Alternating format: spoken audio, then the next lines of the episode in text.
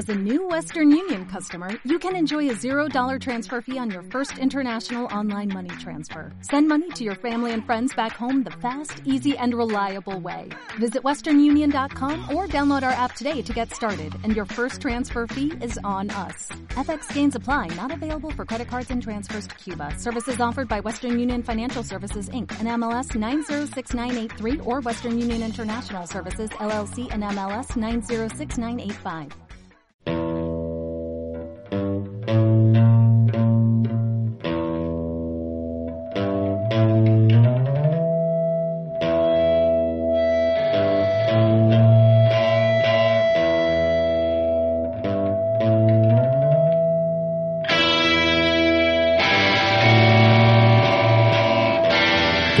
De la cultura pop. Un podcast de Consoni comandado por Diego Salgado y Elisa Macausland.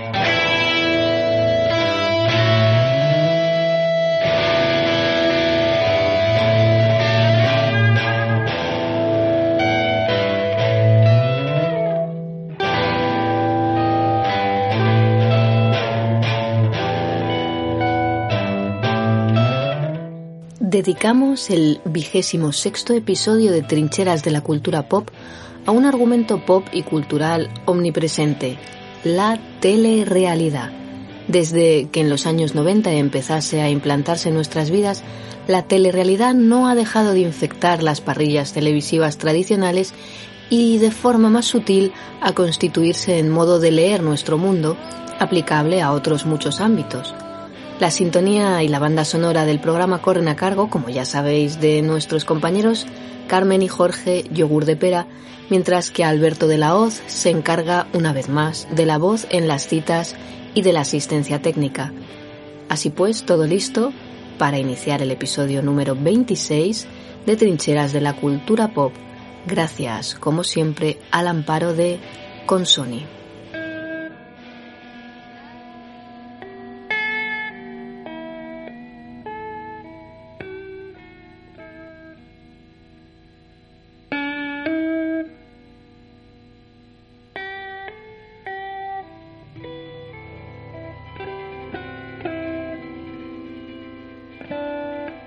En el fenómeno de los reality shows concurren una serie de factores muy variados que tienen que ver con cambios de naturaleza social en las últimas décadas y sus implicaciones culturales, económicas, políticas e incluso éticas en el sentido etimológico de la palabra ethos, el modo de ser y de actuar.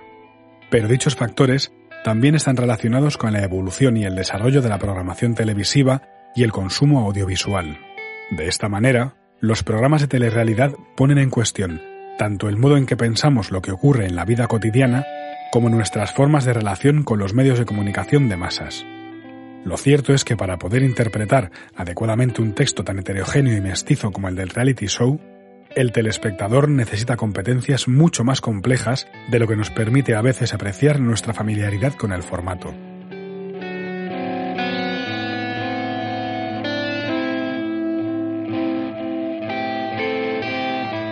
Venceslao Castañares.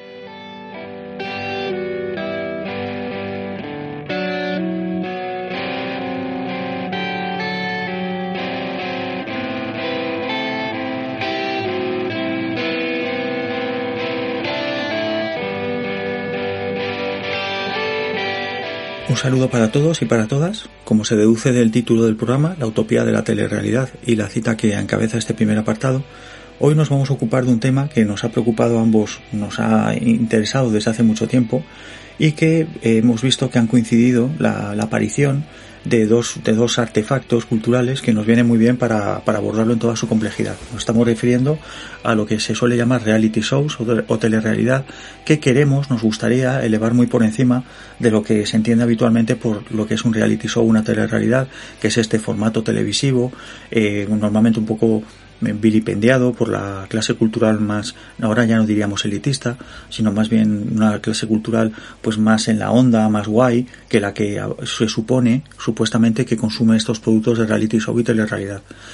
Los dos artefactos culturales de los que os hablaba es, por un lado, Los Terranautas, de CCC Boyle, que está editado por Impedimenta, que es un libro que ficciona eh, una experiencia que tuvo lugar a principios de los 90 que fue Biosfera 2, un experimento en, los cuales un grupo de investigadores alternativos, heterodoxos, eh, encabezados por un señor llamado John P. Allen, que está vivo todavía pero es muy mayor, pues se metieron en un recinto que habían construido para desarrollar una utopía una utopía de tipo ecológico, de tipo sostenible, frente a lo que entendía que era una degradación pues, de la cultura occidental, todo este tipo de pensamiento utópico procedente de los 70, que ellos mismos, este grupo encabezado por John P. Allen, pues había experimentado previamente en otros proyectos, pero que se cumple en Biosfera 2.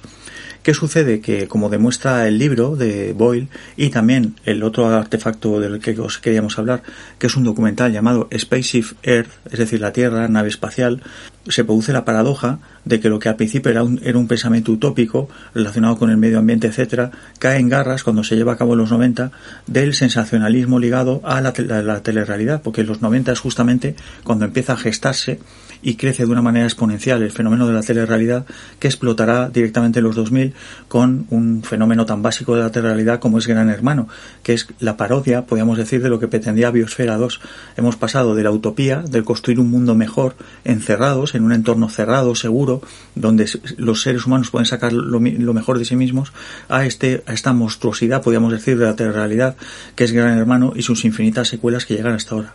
Hay algo que a mí me parece mm, bastante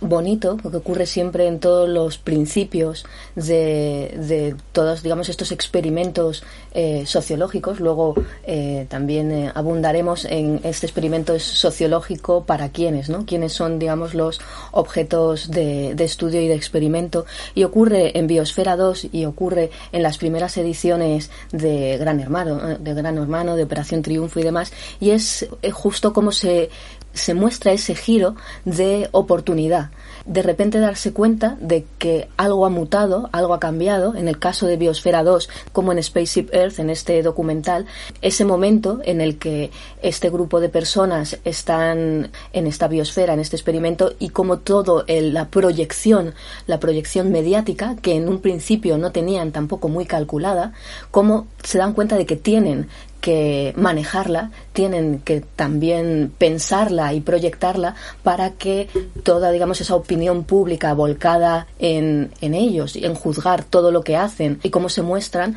pues cómo eso tienen que, que manejarlo y que, y que pensar cómo controlarlo para que no les, les termine devorando a ellos mismos, ¿no? Y es ese punto de inflexión que me parece fascinante porque es justamente cuando esos experimentos en realidad están explosionando y convirtiéndose en artefactos que detectan estos cambios de nuestra, de nuestra sociedad. Claro que aquí hay que insistir efectivamente si realmente la utopía, las grandes utopías soñadas por los grandes pensadores de todas las épocas en torno a un mundo mejor, en el cual podían darse los mejores esfuerzos del ser humano en un, en un entorno, insisto, seguro, protegido, de bienestar material, de enriquecimiento espiritual, si realmente de una manera un poco perversa o quizá no, realmente es el cumplimiento de una utopía, pues resulta que al final un espacio de telerrealidad, como insisto, Gran Hermano, es el cumplimiento de esa utopía definitiva. Este espacio en el cual, pues ya que quizá hay que definir la telerrealidad, porque hemos empezado un poco a saco, porque suponemos que todo el mundo sabe lo que es un reality show y lo que es la telerrealidad,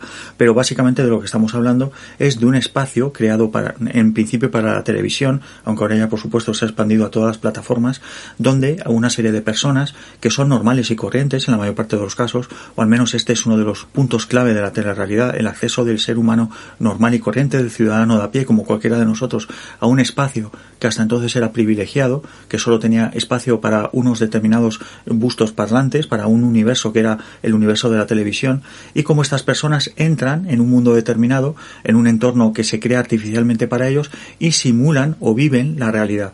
Este, este, esto es observado por cámaras y proyectado para deleite, por decirlo así, o, o odio, como queramos decirlo, de los espectadores. A mí una de las cuestiones que me parece también importante destacar de este experimento de Biosfera 2, que es, digamos, eh, recogido por eh, Spaceship Earth en documental y novelado en Los Terranautas de T.C. Boyle, es eh, el hecho de que ellos venían de estas ideas utópicas de, los 70, habían trabajado también en colectivo, habían creado una serie de proyectos, todo se ha dicho, empresariales, pues la idea suya era una autogestión, pero también, digamos, una proyección, ¿no? crear incluso un tejido eh, globalizado también y sostenido como, como nos muestran, claro, nosotros nos preguntábamos, bueno, esto tiene que sostenerse de alguna manera porque así solo lo veíamos verdaderamente utópico y claro, teníamos al multimillonario de turno que veía toda la cuestión como una eh, inversión a largo plazo, ¿no?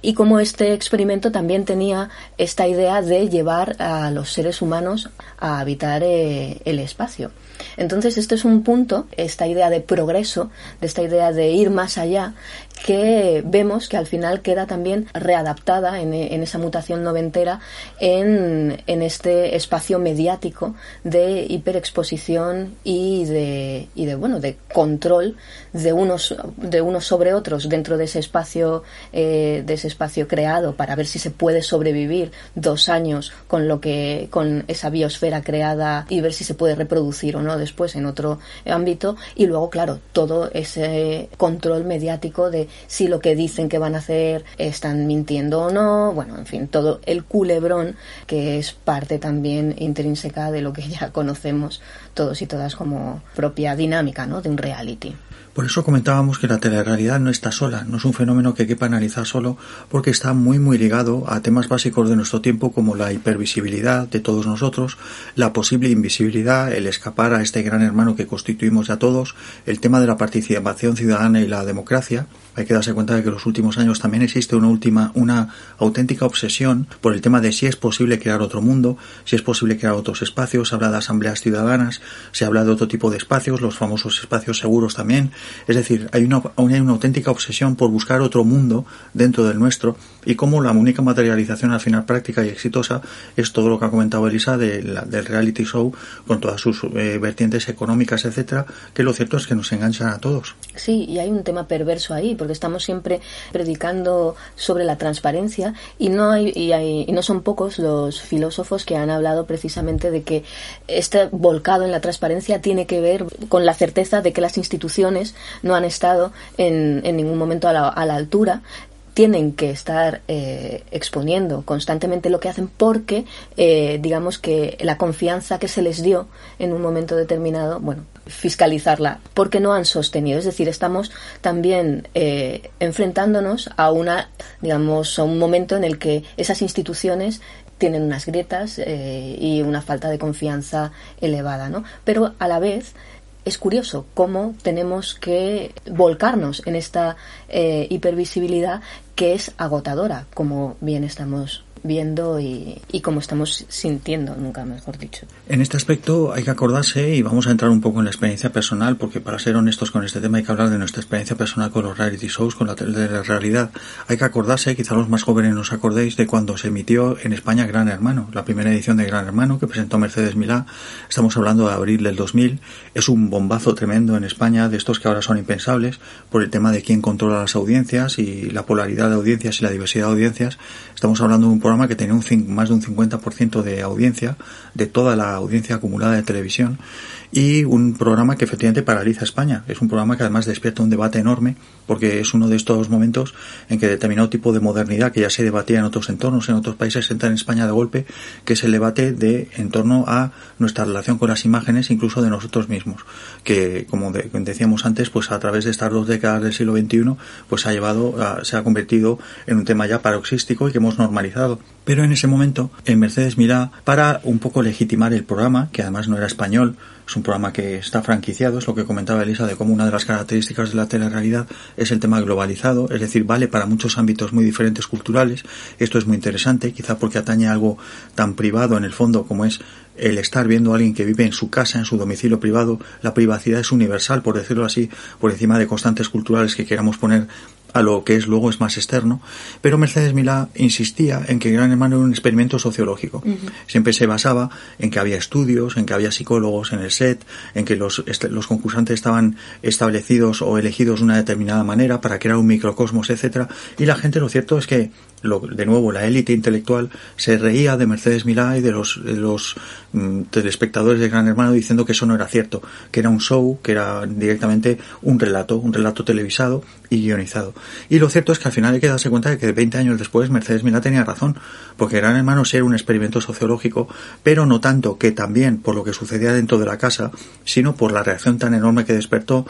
y lo que hizo de España. Es decir, España se convirtió directamente, había un microcosmos que eran los señores encerrados en la casa y luego estaba la gran casa de España que estaba pegándose y divirtiéndose y disfrutando y votando por teléfono y comentando por las calles y comentando en sus hogares y en sus trabajos. Y esto es un tema que creo que tú querías hablar de ello, lo que era Gran Hermano. Entonces, efectivamente, sí fue un gran experimento sociológico que quizá todavía no ha terminado. Yo aquí eh, quería destacar el tema precisamente de lo que apuntaba antes, que las primeras ediciones son eh, interesantísimas porque son las que desencadenan todos los potenciales. Luego veremos que lo que ha habido a posteriori siempre ha sido como reediciones o más grande o intentando reeditar ese tipo de, de digamos, de sorpresa, de sorpresa no tan sorpresa, y teniendo en cuenta también que sorpresa, sorpresa era otro programa que también jugaba con, con todas las claves de, de la telerrealidad. Y a mí lo que me interesaba también, sobre todo de Gran Hermano, es eso que has comentado. El, bueno, de cómo todos los realities, de una u otra manera,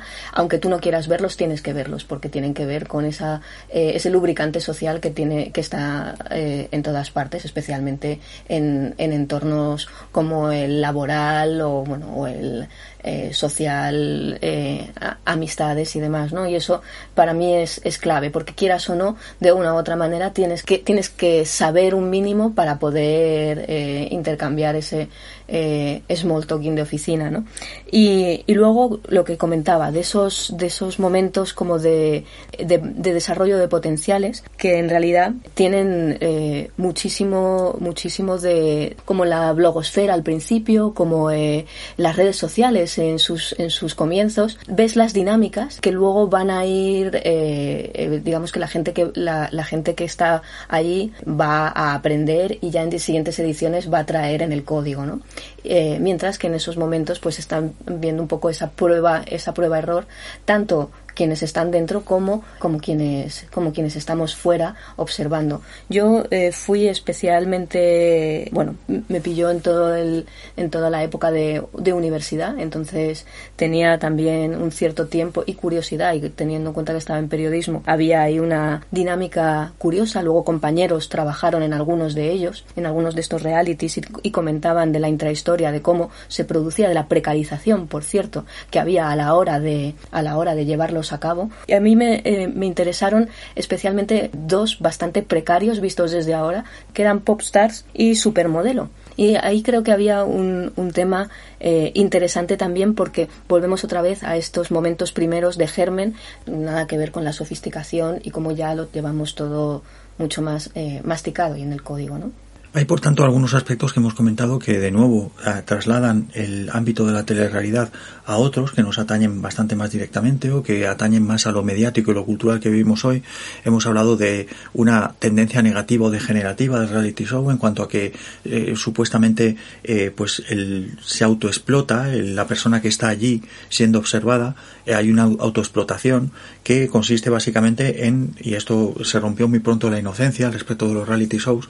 se dijo muy pronto que en realidad las personas que entraban en un reality no lo hacían para vivir la experiencia, sino al contrario para que les echasen cuanto antes en estas votaciones que se hacían para los elegidos y los que no gustaban, etcétera, y poder vivir del cuento 20 años a base de la imagen. Entonces se creó muy rápidamente un tema de autoexplotación de la propia imagen. Es decir, tenías que crear un personaje y ese personaje muchas veces pues suponía una serie de comportamientos extremos en un sentido o en otro, de supuesta bondad, de supuesta maldad, de villanía, de toda una, toda una, una conversión de la persona en actor o en personaje que suponía una autoexplotación, autoexplotación que ahora mismo también podemos ver en muchísimos otros ámbitos. Y por otra parte tenemos lo que hemos comentado del lubricante social, de este, de este elemento que sirve para que la gente tenga algo de que hablar en el ascensor, cumple una función casi ya no diría ni, ni social, sino animal, de igual que las palomas se persiguen las colas, pues los seres humanos necesitamos estos momentos en muchos ámbitos de estar hablando de nada para echar el tiempo, a veces incluso en la cena de Nochebuena,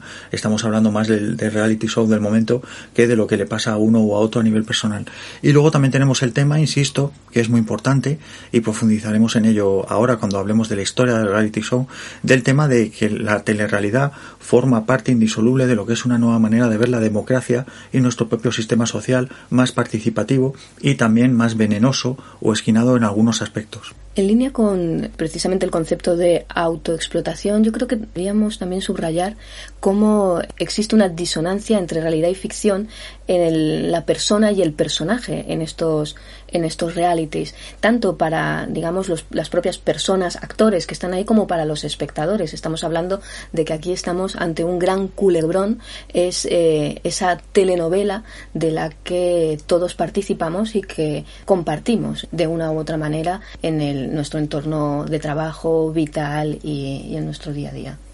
Lo más interesante de esa ficción es que, de esa telenovela que citabas, es que ha roto con los códigos de la ficción tradicional y de hecho eh, yo creo personalmente que acabó por infiltrar otros muchos, de tal manera que ya no entendemos la ficción dramatizada tradicional con su, por decirlo así, suma orgánica de sucesos que conlleva un relato, sino una aparente, una aparente, insisto, carencia de alardes técnicos, hay que decir, y esto lo hablaremos después cuando hablemos de la historia del reality show, que los reality shows nacen porque son baratos y tienen una narrativa que en realidad no lleva la, la idea más allá de un set que es por un lado donde viven estos estos personajes, estas personas que están eh, protagonizando el reality show y aquel otro set donde son llevados, donde el set central, por decirlo así, donde está el presentador de reality, pues tiene un coste bastante barato de realización y sobre todo traen una aparente carencia de puesta en escena, más allá de lo que es este espectáculo de la realidad, pues cuando llegan al set, cuando les traen, les llevan, etcétera. Todo esto ha creado una nueva estética una que no, no se basa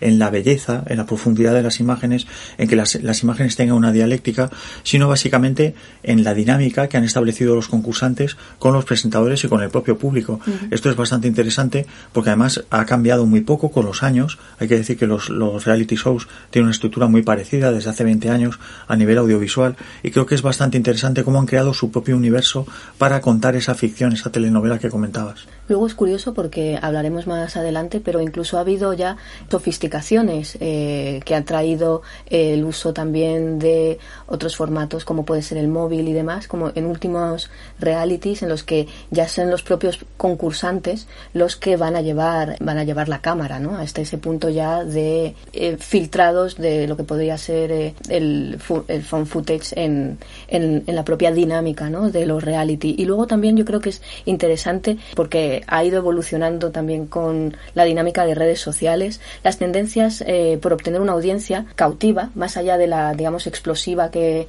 primero, bueno, impacta sobre un gran público y luego hay quienes, digamos, se van fidelizando, ¿no? A uno u otro tipo de reality y esa audiencia cautiva que también tiene una dinámica, ¿no? televisión ha sido podríamos decir, la autora de una audiencia con la que se ha establecido un pacto tácito fundamentado por la cólera o bueno o por esa exasperación eh, en, en, relación con lo que está ocurriendo ¿no? en esas imágenes es una audiencia también digamos que ha ido creciendo bajo estos parámetros ¿no? y que todo esto se ha ido infiltrando también en la manera en la que nos relacionamos con las imágenes y con nosotros y nosotras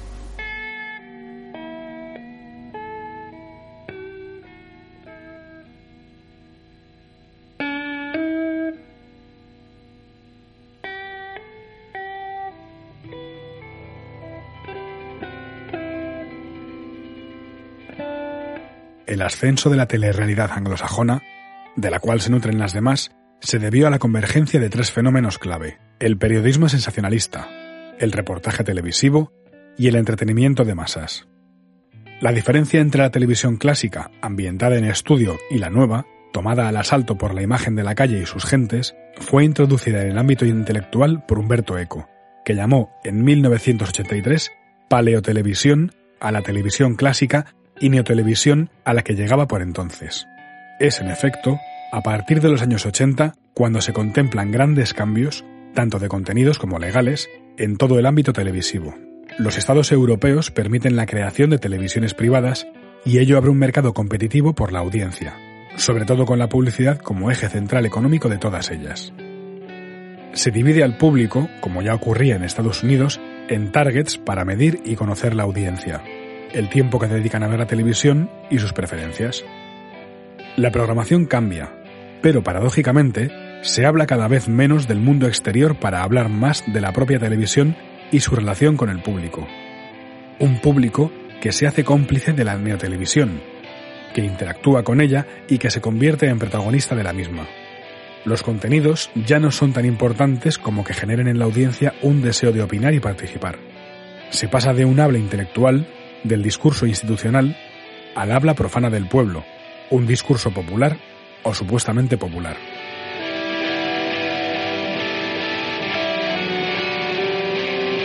Miriam Ortiz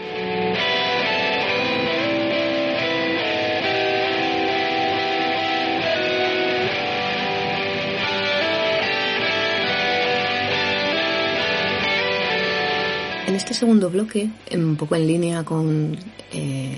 la idea del programa que estamos llevando a cabo hoy, la utopía de la realidad, de la telerrealidad,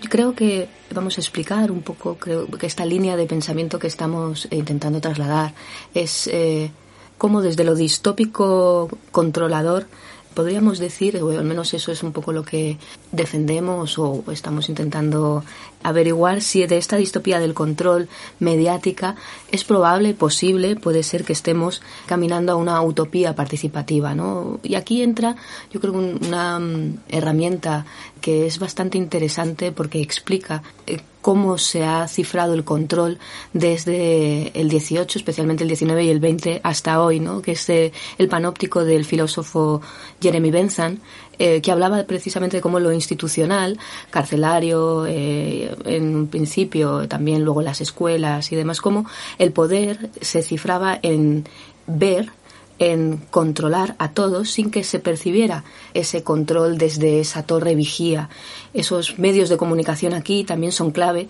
eh, o eso se ha planteado en la historia de los medios de comunicación de masas, como son clave para controlar sin que lo parezca, ¿no? como son productores de ese mensaje que reciben múltiples, en un principio, receptores pasivos, ¿no? según ha habido eh, las diferentes teorías que luego han ido cambiando a lo largo de la historia del siglo XX y XXI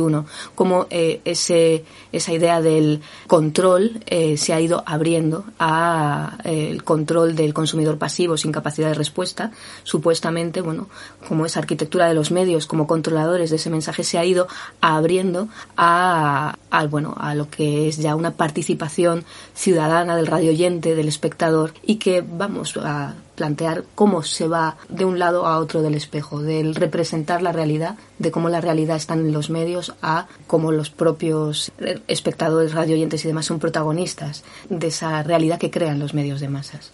Aquí vamos a, en, este segundo apartado, que constituye básicamente una historia, una historia de los medios y de la participación cada vez mayor del ciudadano en ellos, y por tanto de la consecución, como decía Elisa, de una mirada vertical, supuestamente, a una mirada horizontal, a una mirada igualitaria, igualitaria, entre receptor, entre emisor y receptor, pues nos encontramos eh, en un momento que es cuando empieza, después de la Segunda Guerra Mundial, la comunicación de masas, lo que es la cultura de masas y la comunicación de masas en toda regla, y hay que acordarse, hay un detalle un poco parado que es el hecho, a veces pasamos por alto, que Gran Hermano, el programa más famoso de la historia de la telerrealidad, adopta su nombre de la novela de George Orwell 1984, que es una terrible distopía sobre eh, un, mundo distópico, una realidad alternativa a la nuestra, donde ha triunfado la observancia del individuo por parte del Estado y el individuo nunca es libre de tener una privacidad, sino que en todo momento es un ser público y atemorizado, aterrado por, eso, por los efectos que tiene esa mirada pública depositada sobre él. La, la, paradoja de 1984 es que no cuesta mucho imaginar en los tiempos de hoy, eh, pasados desde el año 48, 60 años desde que se escribió, no cuesta nada imaginarla como la realidad que nosotros vivimos ahora, especialmente en redes sociales. Es decir, que lo que Orwell pensó como distopía, nosotros lo pensamos como utopía comunicativa y quizá en el fondo sigue siendo una distopía, solo que blanda o no la vemos así. Y insisto ese detalle de que Gran Hermano se llame a partir de la novela de Orwell. Hay que darse cuenta de que la novela de Orwell está escrita con con dos imaginarios muy presentes. Uno es el de la Unión Soviética de Stalin y sus horrores y su manipulación de las imágenes y de los medios para hacer aparecer y desaparecer a la gente de la presencia pública y por tanto de la existencia por medios tecnológicos. Y otro detalle que no se suele comentar y es que Orwell trabajó en la BBC y muchas de las experiencias que refleja en 1984 son cómo su imaginación desarrolla lo que era un medio de comunicación como la BBC y las posibilidades de manipular que tenía ese medio de crear una nueva realidad a través de la radio. La radio es muy importante porque nos encontramos curiosamente con que el origen de la telerrealidad hay que cifrarlo en la radio. Después de la Segunda Guerra Mundial, la radio hace un servicio público enorme a muchos sectores de población, eh, no solo comunicativo en cuanto a comunicar al, individuo que escucha cosas, sino para crear una red de comunicación. Los individuos eh, pueden tener un acceso a la radio a través de varios tipos de, programas. Eh, yo recuerdo cuando era pequeño que escuchaba el parte de Radio Nacional todavía y al final había una sección de personas desaparecidas donde la gente podía llamar para dar datos de gente que no se encontraba. Y la radio después de la Segunda Guerra Mundial pues es muy útil para encontrar a desaparecidos después de la guerra como consecuencia de la guerra. Y también lo que se llama shows eh, shows del lloro, shows de, lacrimógenos, que es donde es la primera vez en la radio que se da bastante, bastante puerta abierta que la gente comunique por radio sus testimonios. Empieza a ser bastante normal que en, radio, sobre todo en los programas de mañana, los programas un poco dedicados al ámbito familiar o casero, empiecen a dar pábulo a oyentes que transmiten sus testimonios. Creo que aquí hemos insistido en algún que otro programa antes, pero creo que es interesante recuperar eh, a McLuhan con bueno su mantra el medio es el mensaje precisamente porque el significado de esta frase es eh, que la forma del medio está ligada. Hemos insistido varias veces en esto pero en realidad no sabemos hasta qué punto somos conscientes a día de hoy de hasta qué mm, punto la forma del, del medio está ligada por sí misma a ese mensaje. Es decir se crea esa relación simbólica por la cual el medio influye en cómo el mensaje es percibido cómo cambia la manera de organizarse socialmente el, ser humano. No somos, creo que, conscientes de hasta qué punto cuando surgió la radio cambió toda la sociedad, cómo la televisión hizo que esa mutación también hiciera que el, que el mundo anterior mm, no fuera, no fuera comprensible para la siguiente generación. Y es algo que también eh, eh, es lógico pensar y los que hemos eh, nacido en, digamos, entre generaciones con, un cambio tecnológico como es Internet, vemos que a la siguiente generación que no ha vivido la vida sin Internet es difícil explicarle y que comprenda otros otros, ambientes. ¿no? Es aquí eh, donde insistimos en cómo los medios de comunicación son eh, omnipresentes en nuestra vida, ya no solo personal, sino en todo lo que tiene que ver con la psicología, con la ética, con eh, la economía y la política, desde luego, y bueno, y de una manera que, que nos es compleja explicar, ¿no? Y esto creo que hay que tenerlo muy, muy en cuenta porque cada salto tecnológico es una revolución en todos los sentidos y, y bueno, eh, es un poco en, en la línea de lo que queríamos también plantear hasta qué punto también algo, eh, un instrumento como el panóptico de control planteado desde la fuera, si seguimos con eh, la retórica distópica, utópico-distópica, es curioso como eh, Hasley también está presente en ese, en ese sentido. Lo hasleano tiene que ver como ese eh, panóptico ya lo vamos introduciendo, es decir, ya el control mm, lo hemos introducido en nuestra manera incluso de, desarrollarnos nosotros y de controlarnos los unos a los otros. Y aquí un punto de inflexión, sin duda yo creo que es eh, los 60, 70. Warhol eh, dijo aquello de todo el mundo tendrá su momento de fama durante al menos 15 minutos y cómo precisamente esa percepción de los medios de, ver que es sencillo poder entrar a poder atravesar el y eh, vislumbrar la manera de acceder a, digamos, esa tecnología, a, poder ser los protagonistas eh, del, de ese relato de vida que vemos en lo mediático, ¿no? Y aquí ese panóptico tecnológico, bueno, mediante se va diluyendo en el código, volvemos a esa idea, a cómo forma ya parte de nosotros, de nuestra psique. El público quiere ser protagonista y también aprende de cómo ser director del el relato de vida misma y de, por cierto, director del relato de vida de los otros y las otras. En este aspecto hay que darse cuenta que después de la Segunda Guerra Mundial no solo hay un auge grande de los medios de masas,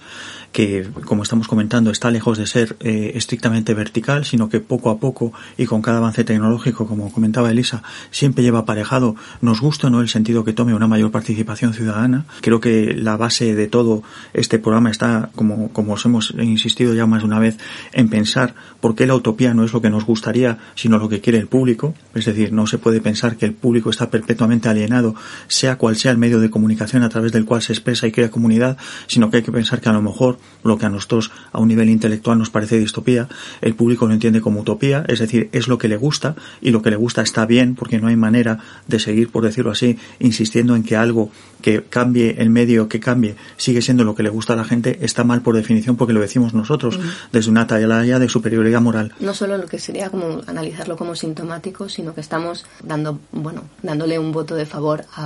al público, ¿no? No solo como consumidor alienado, sino como prosumidor. Sí, pues al fin y al cabo ese prosumidor somos nosotros mismos también, es decir, no existe una, una fuera y una dentro y hoy menos que nunca. Es muy interesante, como decía, que después de la Segunda Guerra Mundial, junto al auge de los medios de masa, se produce un fenómeno que es fascinante y creo que en España todavía no está analizado del todo como en otras latitudes, que es el tema del auge de la psicología social. En Estados Unidos, muy en relación con los estudios de mercado, surge la psicología social, el estudio del individuo sometido a circunstancias que no distan mucho de lo que es posteriormente el Gran Hermano. Está el caso de Stanley Milgram, con sus estudios sobre la obediencia humana, aquellos famosos experimentos que vienen directamente de una ansiedad por el tema del holocausto, de los horrores de la Segunda Guerra Mundial, que es que es capaz de crear, de hacer un individuo cuando es ordenado, que haga algo y que saca él a favor. Esos experimentos de Milgram que consisten en poner a una persona en otro lugar y tú aprietas un botón y sabes que cuando aprietas ese botón esa persona está sufriendo, está siendo torturada, con unos resultados bastante tristes o bastante lúcidos sobre la condición humana. Y luego están los estudios de Philip Zimbardo también, que son fascinantes, los famosos estudios de la prisión de Stanford, donde simuló que unos actores, eh, unos voluntarios eran presos y otros eran carceleros, y cómo esas dinámicas sociales hacen que vestirte de carcelero te hace carcelero y vestirte de preso te hace de preso. Es decir, eh, Zimbardo demostró bastante en la práctica, aunque sus experimentos, por supuesto, luego han sido, han sido, han sido matizados en muchos aspectos, pero demostró algo que es muy elemental, que es el hecho de que nos gusta tener roles y nos sentimos cómodos en roles y los asumimos inmediatamente. Aquí me gustaría citar una anécdota que me parece fascinante, esta, creo que a ti te la he comentado Lisa más de una vez, que es la famosa anécdota de Abel Gance, el director de cine mudo, cuando rodó Napoleón y en una superproducción muda donde los eh, extras de la película eran muchísimos y los organizaban para comer en grandes hangares. Y Abel Gance se dio cuenta a los pocos días de cómo los extras que iban vestidos de militares de alta graduación se, se sentaban juntos, como los que iban vestidos de cabo se sentaban juntos, como los que hacían de campesinos se sentaban juntos y como que a los pocos días a la hora de comer se había creado un microestato social consistente únicamente en cómo iba vestida la gente. Esto hay que darse cuenta de hasta qué punto somos mucho más autómatas de lo que pensamos y lo que comentaba Elisa antes, hasta qué punto el medio hace la función. Eso es muy fascinante y hasta qué punto estamos cerca del animal en ese aspecto y cómo las divisiones sociales tienen que ver también mucho con el medio y cómo ese medio crea una función para cada cual. Y hasta qué punto incluso Hasley pensaba que había que condicionar mucho más al ser humano de lo que de verdad hay que, hay que hacerlo. ¿no? Pensaba más en todo un condicionamiento activo previo a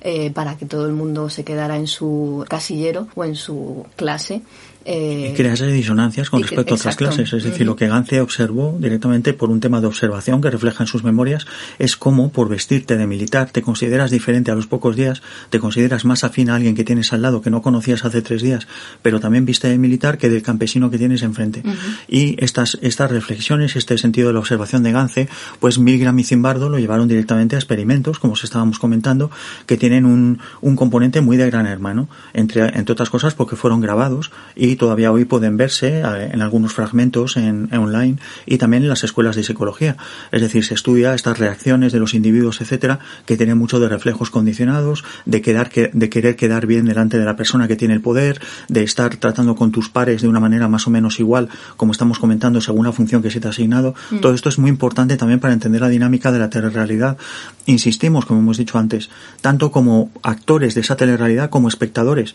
Es decir, hay que darse cuenta de que cuando nos estamos posicionando en un reality a favor de Sandra que le arrojó un vaso de naranja a David o de David que había defecado en la cama de Sandra, pues lo que estamos haciendo al elegir también dice mucho de nosotros mismos y del rol que nosotros tenemos socialmente o nos hemos asignado social y emocionalmente con respecto a uno u otro personaje. Y volvemos otra vez a que probablemente estos experimentos son más para el supuesto otro lado del espejo que para quienes están allí recluidos. A mí hay un tema que también me parece interesante, has citado, que estos experimentos además eran grabados y eran no solo no solo era eh, tenía acceso a ellos estudiantes de psicología y sino que también se hicieron públicos. Y creo que esto es uno de los temas también importantes que, que hablábamos en el primer bloque, al menos a mí me fascina, y es cómo hay un tema de, de observación e imitación. Es decir, la gente aprende a manipular o a cómo, eh, digamos, urdir esos relatos, es, cómo, eh, cómo manipular y cómo mostrarse al mundo, empezando por este tipo de, de experimentos que luego se han ido sofisticando y, bueno, convertido directamente en lo que es eh, el reality, ¿no? Y esto hay que entenderlo también en su evolución, porque en los años 80 fueron, desde luego, fascinantes para todo lo que tiene que ver con eh, la evolución de los medios de comunicación de masas, especialmente en todo lo que tenía que ver con, también con eh, la producción y la, la, liberalización de todo lo que era la producción y los formatos, ¿no? La libre competencia y el abaratamiento que trajo consigo esta, esta liberalización, que podemos ver también en cómo tiene que ver justo con esta fragmentación y atomización de lo que comenzaron además a, denominarse como el target. Eh, hasta entonces no se había estudiado eh, la audiencia de, esa manera, no se había partido, analizado y, y decidido qué se le puede dar a unos o a otras. En esto, y hay que comentarlo desde el punto de vista de cultura popular general, no solo televisiva o no solo de lo que ha degenerado o derivado la televisión con otros medios, en las sinergias con otros medios, hay que insistir de nuevo que la psicología social y la psicología social en apoyo del consumo es fundamental para entender la cultura popular del último medio siglo. Es decir, no se puede entender ninguna expresión de, supuesta cultura popular o cultura mainstream, como nos gusta a nosotros comentar, sin estudios de mercados ligados a la psicología social, que de nuevo nos lleva a dónde está el espectáculo de la telerrealidad, si dentro del programa que estamos viendo o si todos somos partícipes de esa telerrealidad. Es decir, si ya se ha cumplido en nosotros la utopía del mercado, del capital. Y ahí hay que también ligarlo a todo, a que todos estos estudios, que además se llevaban a cabo en think tanks, lo vieron muy rápido todo lo que tiene que ver la comunicación política estadounidense. Por eso nos llevan, aunque ha habido, digamos, un acelerón grande en este siglo, eh, en Estados Unidos toda esta cuestión de, la, digamos, la política entertainment ha tenido, digamos, una importancia muy, muy grande porque estos think tanks también centraron ya no solo en el tema de, de la sociedad de consumo a partir de los medios de comunicación, sino también en cómo se hacía Esa, eh, ese espectáculo a partir de la política. ¿no? Y eh, Estados Unidos está muy, muy ligado, no se comprende, sino eh, su proceso, digamos, de fascinación del poder y de simulacro de la democracia. ¿no? El caso es que, como decías, eh, a partir de mediados de finales de los 80 en Estados Unidos y principios de los 90 en Europa, en España sin ir más lejos, el, la fragmentación de la televisión debido al auge de nuevos formatos de televisión por satélite, por cable, el auge del VHS, del, del mercado videográfico, etcétera, supone una ruptura de una vieja televisión tradicional de los cuatro o cinco canales que en unos países como Estados Unidos o la 1 y la 2 en España, las famosas la tele 1 y la 2, eh, se rompe en una variedad de mercados, por lo que tú comentabas, sobre todo para captar audiencia, hay una fragmentación de audiencia y se intenta captar a la audiencia también a nivel local. Es decir, en España hay que darse cuenta, por ejemplo, del fenómeno de las televisiones autonómicas y locales, por ejemplo, que durante una época hay un boom muy grande, ahora están un poco en decadencia, pero durante una época eso da una voz mucho más cercana a las cadenas, les interesa arrojarse a la calle, porque además es muy barato. Hay que darse cuenta de que uno de los orígenes de la realidad está en el hecho de que la ficción televisiva tradicional es muy cara. Es decir, hay que montar un programa de ficción con un relato, con una producción, con unos actores, etcétera, y la telerrealidad lo que hace cuando estalla el fenómeno de la telerrealidad es directamente que lo único que basta es que el reportero se eche a la calle y empiece a entrevistar a la gente. Esto tiene una, una, importancia muy grande, incluso los informativos. Hay que darse cuenta, esto quizá los oyentes más jóvenes no lo recuerden, los informativos hace unos años apenas no eran como ahora. Los informativos eran un busto parlante que introducía una pieza, que era un mini reportaje, que era la noticia, con una serie de mapas, unas imágenes documentales,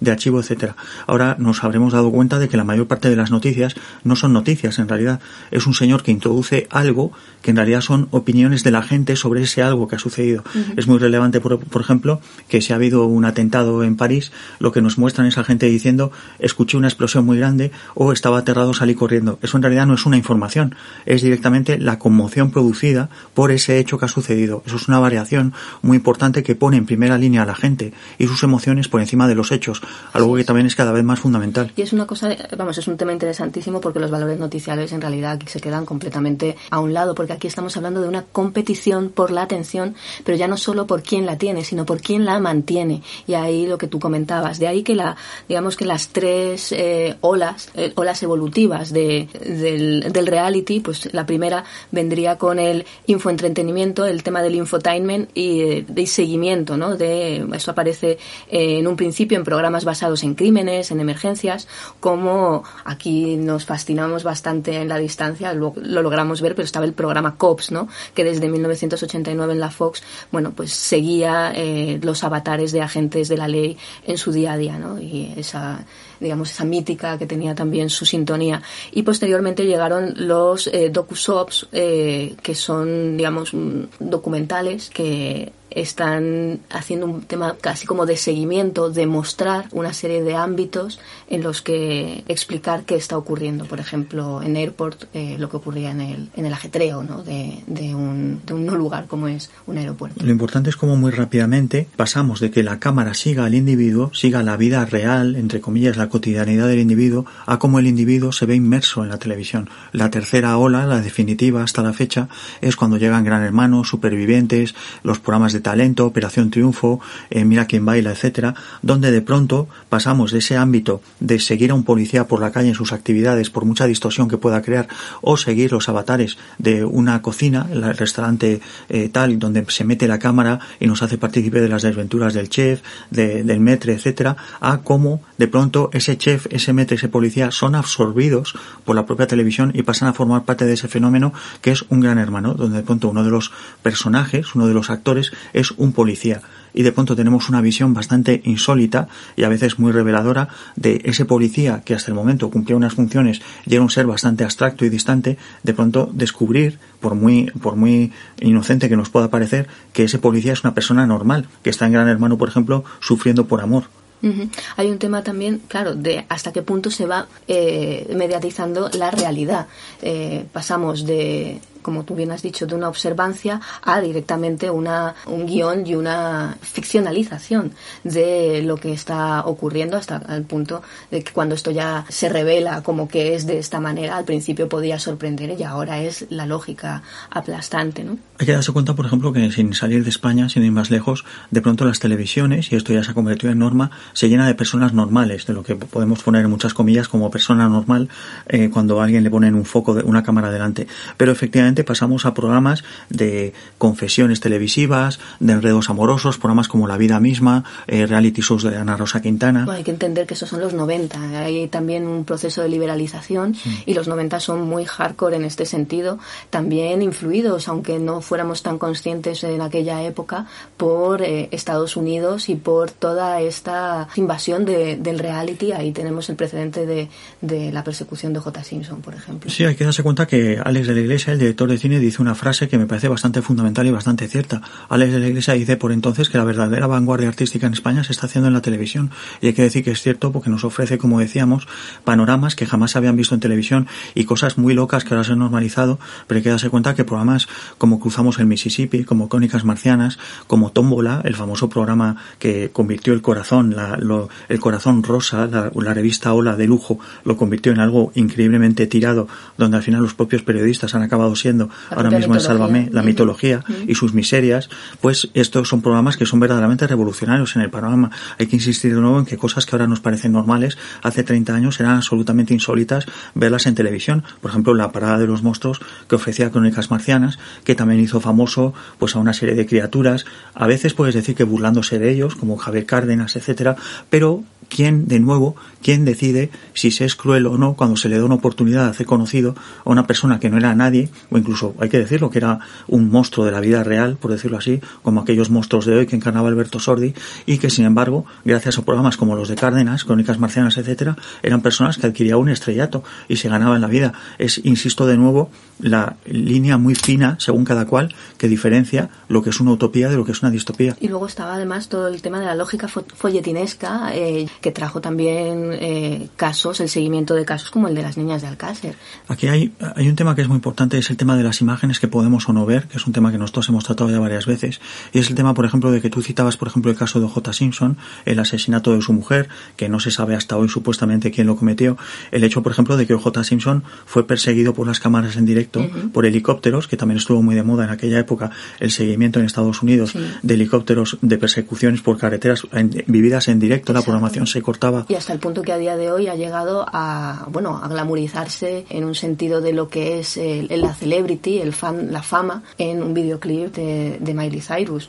haciendo de todo ello un, un, propio discurso ¿no? de, del entonces hasta la hora pues esa toma por el, por el ciudadano normal perseguido o seguido en sus cuitas por la cámara mientras está eh, matando, asesinando, robando, también enamorándose, ofreciendo su amor a alguien que le desprecia en público, etcétera, tiene también una relación bastante grande con cosas como, por ejemplo, con fenómenos, perdón, iba a decir con cosas, pero a lo mejor alguno considera cosa también como Michael Moore. Michael Moore es incomprensible antes de los 90. Es artefacto, digamos, que es artefacto simbólico. Pues Michael Moore es este señor, este documentalista canadiense que ha hecho una gran fortuna y fue pionero en el hecho del protagonista ser él con su propia cámara, siguiendo a líderes políticos, haciendo entrevistas por la calle, viviendo en primera persona los problemas sociales de Estados Unidos y esta figura era absolutamente impensable incluso a nivel estético unos años atrás. Michael Moore se basta para romper en los 90 con toda una imagen muy codificada de la televisión como artefacto de señoras y señoras que por cierto sobreviven aún hoy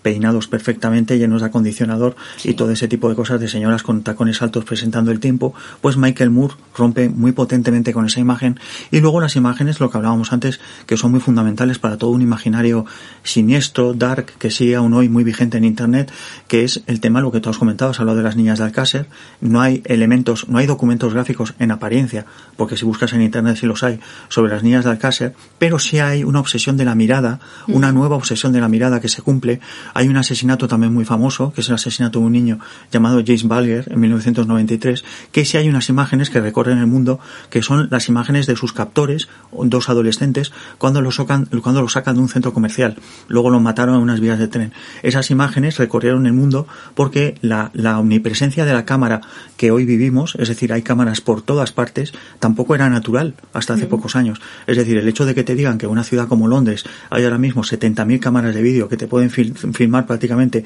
tu vida entera a lo largo del día, hace 30 años no era nada habitual. Y casos criminales, sobre todo por el sensacionalismo, nos hacen de pronto cada vez más conscientes de la importancia de esa imagen, del momento decisivo, el momento crítico en el que ocurre algo que rompe la cotidianidad, por ejemplo, por, completo y ejerce una, una atracción abismal, fetichista, como lo queramos llamar. Es casi, eh, con todo el repaso que, que, acabamos de hacer, tiene una cierta lógica Diana eh, que cambiáramos de siglo con el 11 de septiembre, en un sentido precisamente de reality, ¿no? Y de lo que Baudrillard llamó como hiperrealidad. Era el momento decisivo, se, dan, digamos que se dan todas las, todas los condicionantes de, del reality en tiempo real y globalizado. Hay que darse cuenta que la, la teoría de Baudrillard eh, comienza con la guerra de Irak, la famosa guerra de Irak del año 93, cuando él dice que esa guerra nunca ha tenido lugar. Es una guerra que vivimos también en directo a través de la CNN, aquel ataque nocturno con esas imágenes tan bonitas, estoy siendo sarcástico, tomadas con infrarrojo, verdes, de explosiones, de cómo se está destruyendo Bagdad y cómo Braudillar dice que en realidad ya se ha producido el tema del simulacro, que es, un, que es algo que todavía no se ha entendido muy bien. Incluso hay gente que pone en entredicho a Braudillar actualmente cuando lo que quería decir Braudillar es que ese simulacro formábamos parte todos de él. Es decir, como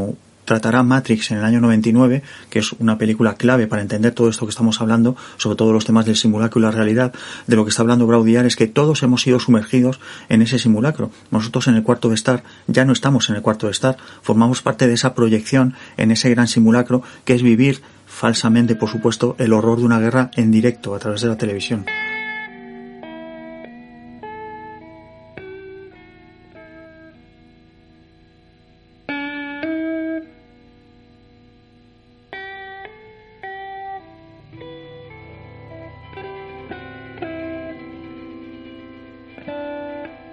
Cuando uno entra en Internet, siente de inmediato vagamente que es partícipe de algo,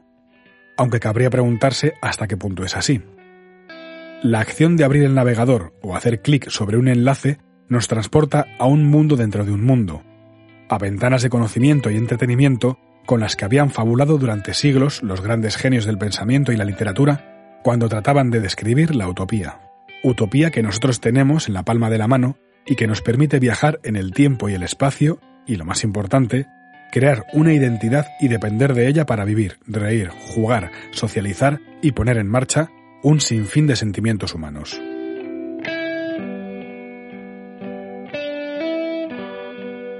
Hugo Viveros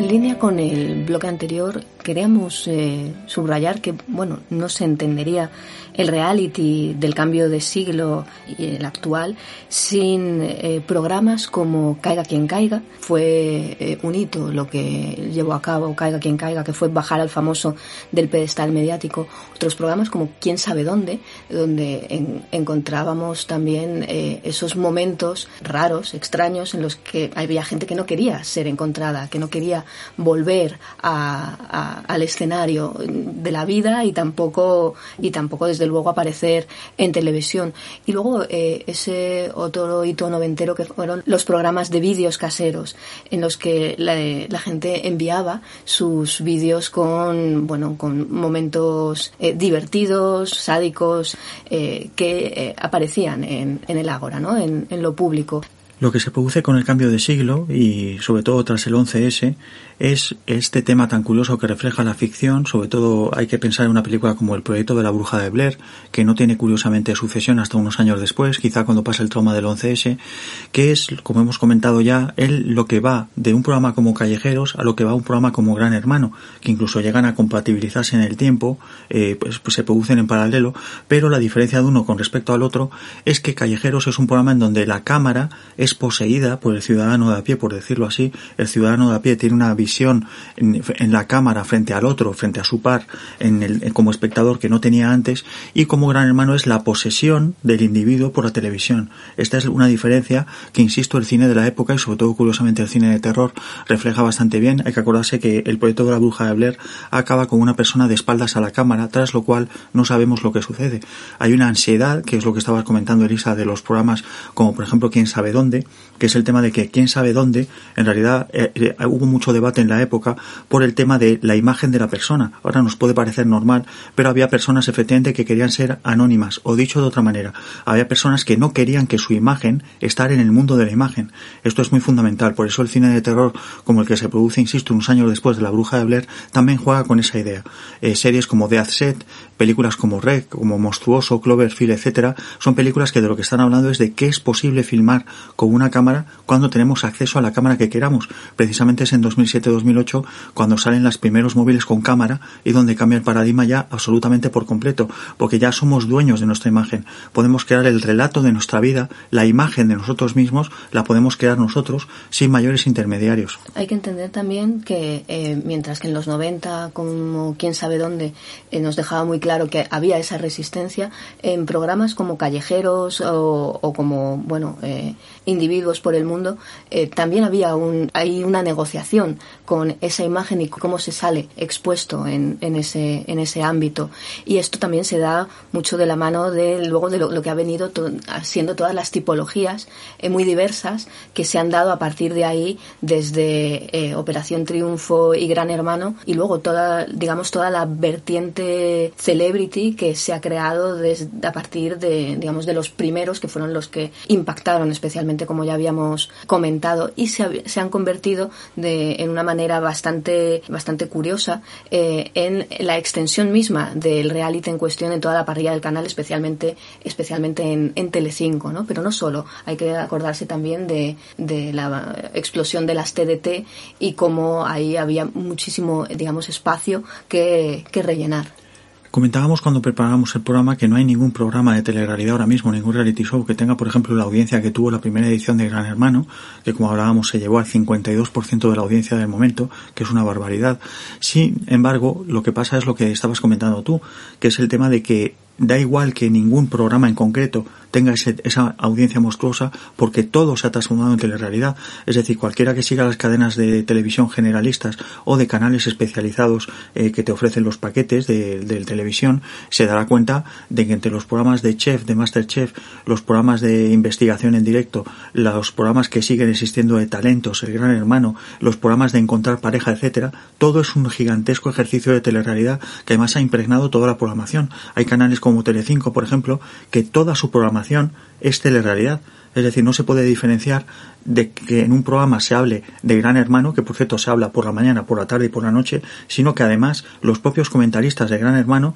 ya son muchas veces concursantes de Gran Hermano o gente como periodistas, como comentábamos que rompió el fenómeno tómbola, que ya en realidad no son periodistas. Ellos mismos se han convertido en estrellas, ha llegado ya el famoseo de la persona normal, entre comillas, o desconocida, que antes no tenía una imagen, y se ha convertido en protagonista. Es decir, ellos mismos ya son monstruos de telerrealidad y además algunos de ellos están atrapados en el mundo de la televisión porque hay algunos de estos personajes que tú cuando los ves puedes decir, pero ¿cuántas horas diarias pasa esta persona en un set de televisión? Y no solo eso, sino que también se han adaptado realities a, famosos. Ahí tienes la isla de los famosos, el hotel de los, bueno, en fin, había, ha habido múltiples, múltiples formatos, ¿no? Y eh, ya esto nos lleva al tema multicanal, porque no solo está ocurriendo en televisión, está ocurriendo eh, también en todas las plataformas 2.0, eh, un poco en línea con lo que tú comentabas, el reality ahora mismo es absolutamente todo. Claro, aquí llegamos a la gran paradoja, que es el tema efectivamente de que cómo se puede criticar la telerrealidad ahora mismo cuando en realidad todos hacemos telerrealidad.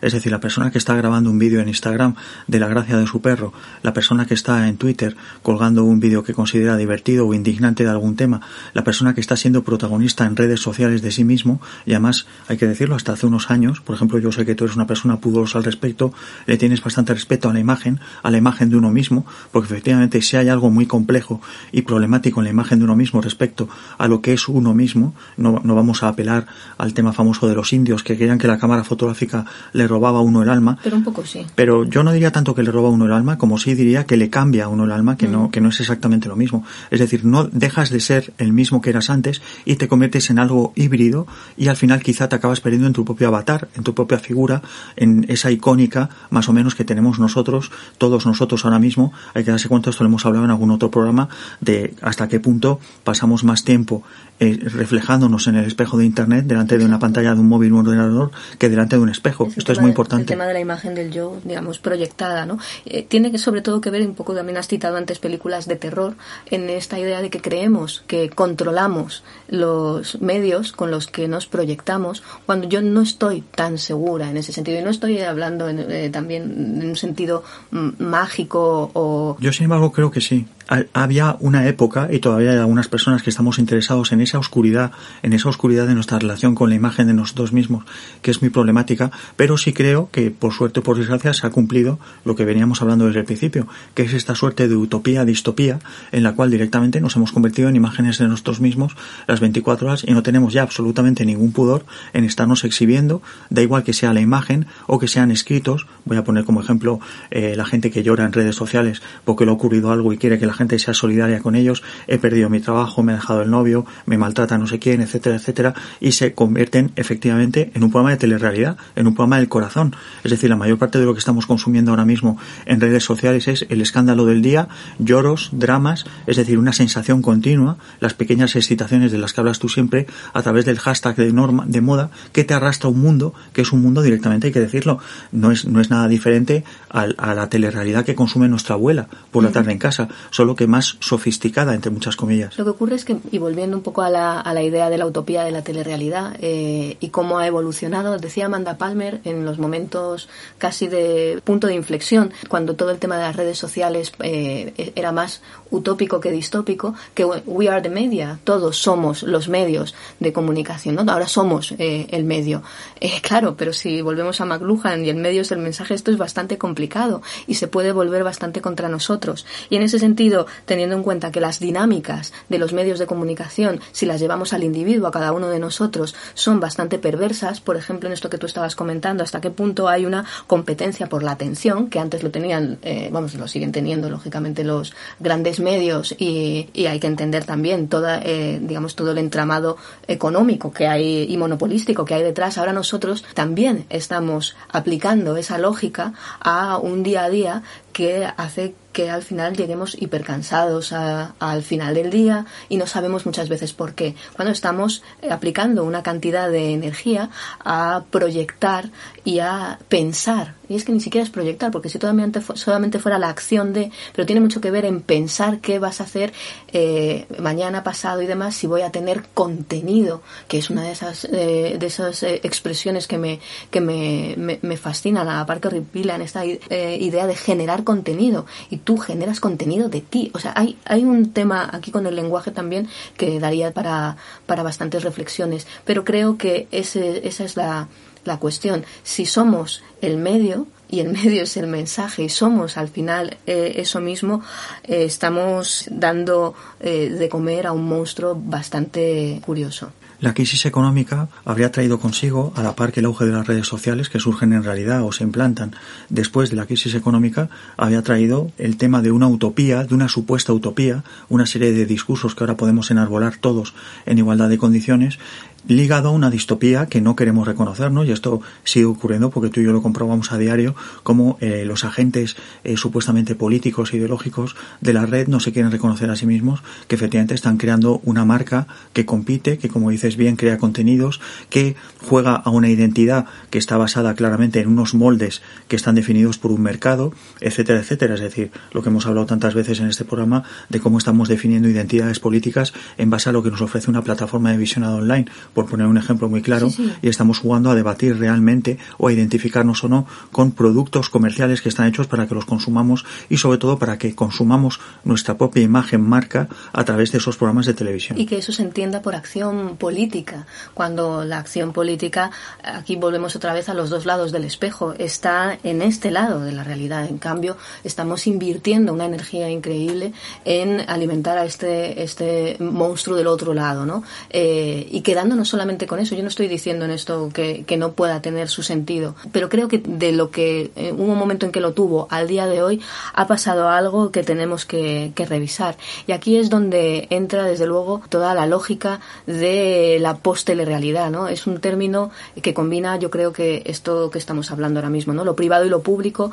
eh, la celebrity y la persona desconocida, lo informativo y el entretenimiento, el hecho mismo de la ficción, es decir, este eh, batiburrillo en el que estamos ahora ahora mismo, estas hibridaciones, que yo creo que es curioso cómo hemos llegado al tema con esta con la pandemia, hemos hablado en, en, otros programas, de cómo se ha acelerado absolutamente todo, eh, cómo además toda esta lógica de, del, del reality también habla de, este, de esta aceleración de las lógicas de mercado. Y sí es cierto que en la pandemia ha habido un artefacto, como es la mascarilla, que ha venido a distorsionar toda esta cuestión. Yo no sé cómo, cómo lo ves tú, porque a mí me parece eh, que toda la lógica lógica de la comunicación y, por ejemplo, en, en, la propia, en los propios programas de televisión se juega esta idea de normalidad y nadie lleva eh, mascarilla, mientras que en, eh, en esta normalidad del otro lado del espejo se crean unos momentos extraños porque no logramos leer las, las intenciones o los sentidos de, de los compañeros eh, con los que nos relacionamos.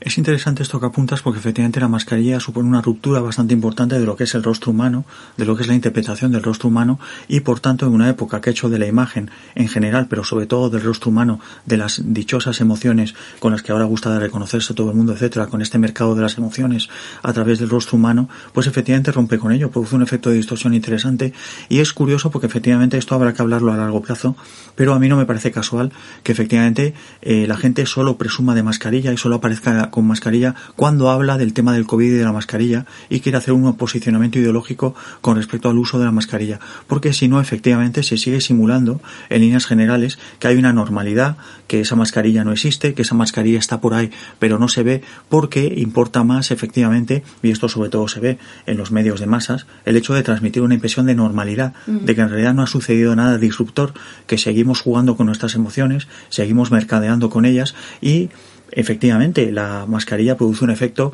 muy incómodo y esto puede eh, es un tema que no, no, es este el programa para tratarlo pero nos sirve como conclusión que efectivamente si uno va por la calle y produce un efecto disruptor incluso del reconocimiento del otro no quiero decir del reconocimiento de un conocido sino del reconocimiento del otro que se nos cruza como un ser humano porque es muy difícil leer. Hemos descubierto lo difícil que es leer solo a través de los ojos y el efecto tan incómodo que puede llegar a, a crear. Pues efectivamente hay un misterio hay un enigma hay una incógnita que violenta bastante todo este consenso que hemos establecido en torno a la realidad y a la telerrealidad, es decir, a todo lo que hemos creado como este gran circo en el que todos somos actores, personajes, consumidores. La mascarilla es, un, es un personaje, por decirlo así, también muy interesante, pero efectivamente habrá que hablar más a largo plazo de cuál es su efecto en los imaginarios.